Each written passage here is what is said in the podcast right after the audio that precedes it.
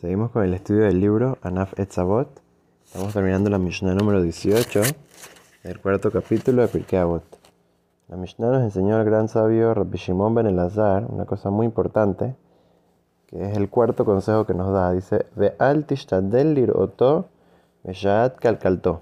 Cuando es una persona que está haciendo algo malo, trata de no estar observándolo cuando está haciendo esa acción incorrecta, está haciendo esa acción indebida, una acción en la cual se está equivocando, tanto sea una acción que todo el mundo reconoce como algo negativo o tal vez algo que está prohibido según la Torah, algo que está incorrecto según lo que nos ordena Kadosh Baruj lo que nos ordena Dios.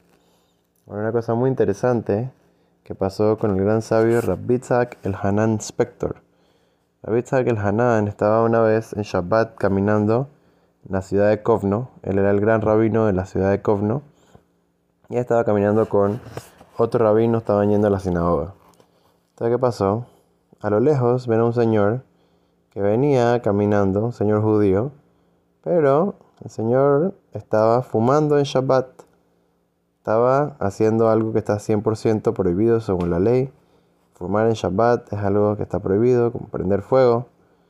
Entonces, dice que cuando el Señor vio que a lo lejos venía el rabino, el Señor tiró el cigarrillo a un lado, tiró el cigarrillo al piso, se arregló un poco la ropa y ya cuando se iba acercando a donde el rabino, entonces saluda al rabino, le dice Shabbat Shalom, el rabino le responde Shabbat Shalom, Guchaves, Shabbat Shalom, Ebrach. Entonces el Señor sigue caminando. Entonces el otro rabino le pregunta a Rabbi el Fanan, que era el rabino principal de la ciudad, le dice, oye, mira, esta es una persona de tu comunidad, una persona que tú lo viste claramente que estaba fumando en Shabbat.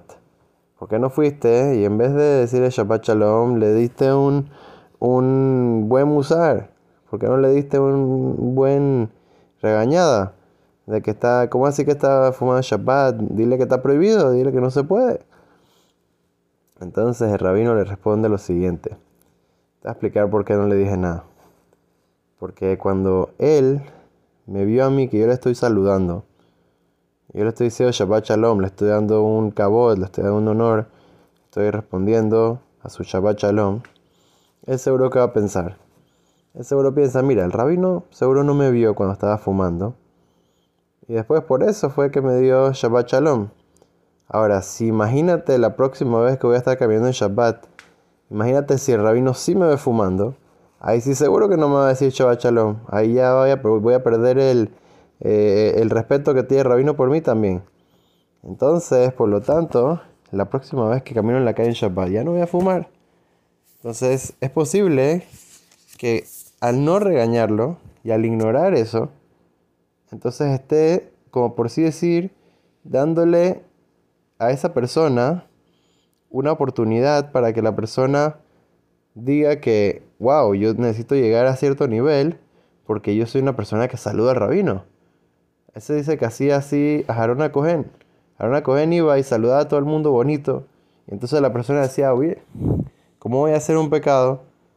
Si Harona Cohen después me va a saludar en la tarde, en la sinagoga, me va a saludar en la calle, me va a saludar aquí, me va a saludar donde me encuentre, en el súper. ¿Cómo puede ser que voy a hacer algo malo y después voy a, tener, voy a saludar a Jarón? ¿Con qué cara voy a ver a Jarón a Cohen, al gran eh, Cohen Gadol? Entonces, vemos aquí como muchas veces de la manera una persona le da respeto a una persona, una, una persona le da esa, ese cariño, esa, esa cercanía a otra persona, especialmente si es una persona que tiene un alto nivel en cumplimiento de la Torah de los mitzvot.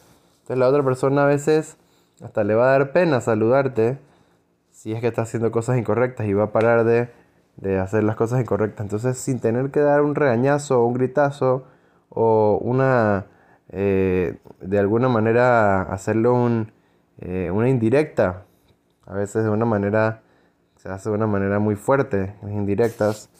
Y muchas veces todos estos métodos ni siquiera son tan efectivos como a veces eh, darle ese honor a la persona, no estar viéndolo en el momento que hizo algo que está incorrecto, indebido, Entonces así de esa manera la próxima, la, próxima la persona misma va a poder llegar a cuidarse de eso y de poder siempre seguir en el camino del crecimiento en Torah, mitzvot y buenas acciones y así Kadosh Baruj nos va a mandar siempre verajat, las todo lo bueno. Amén.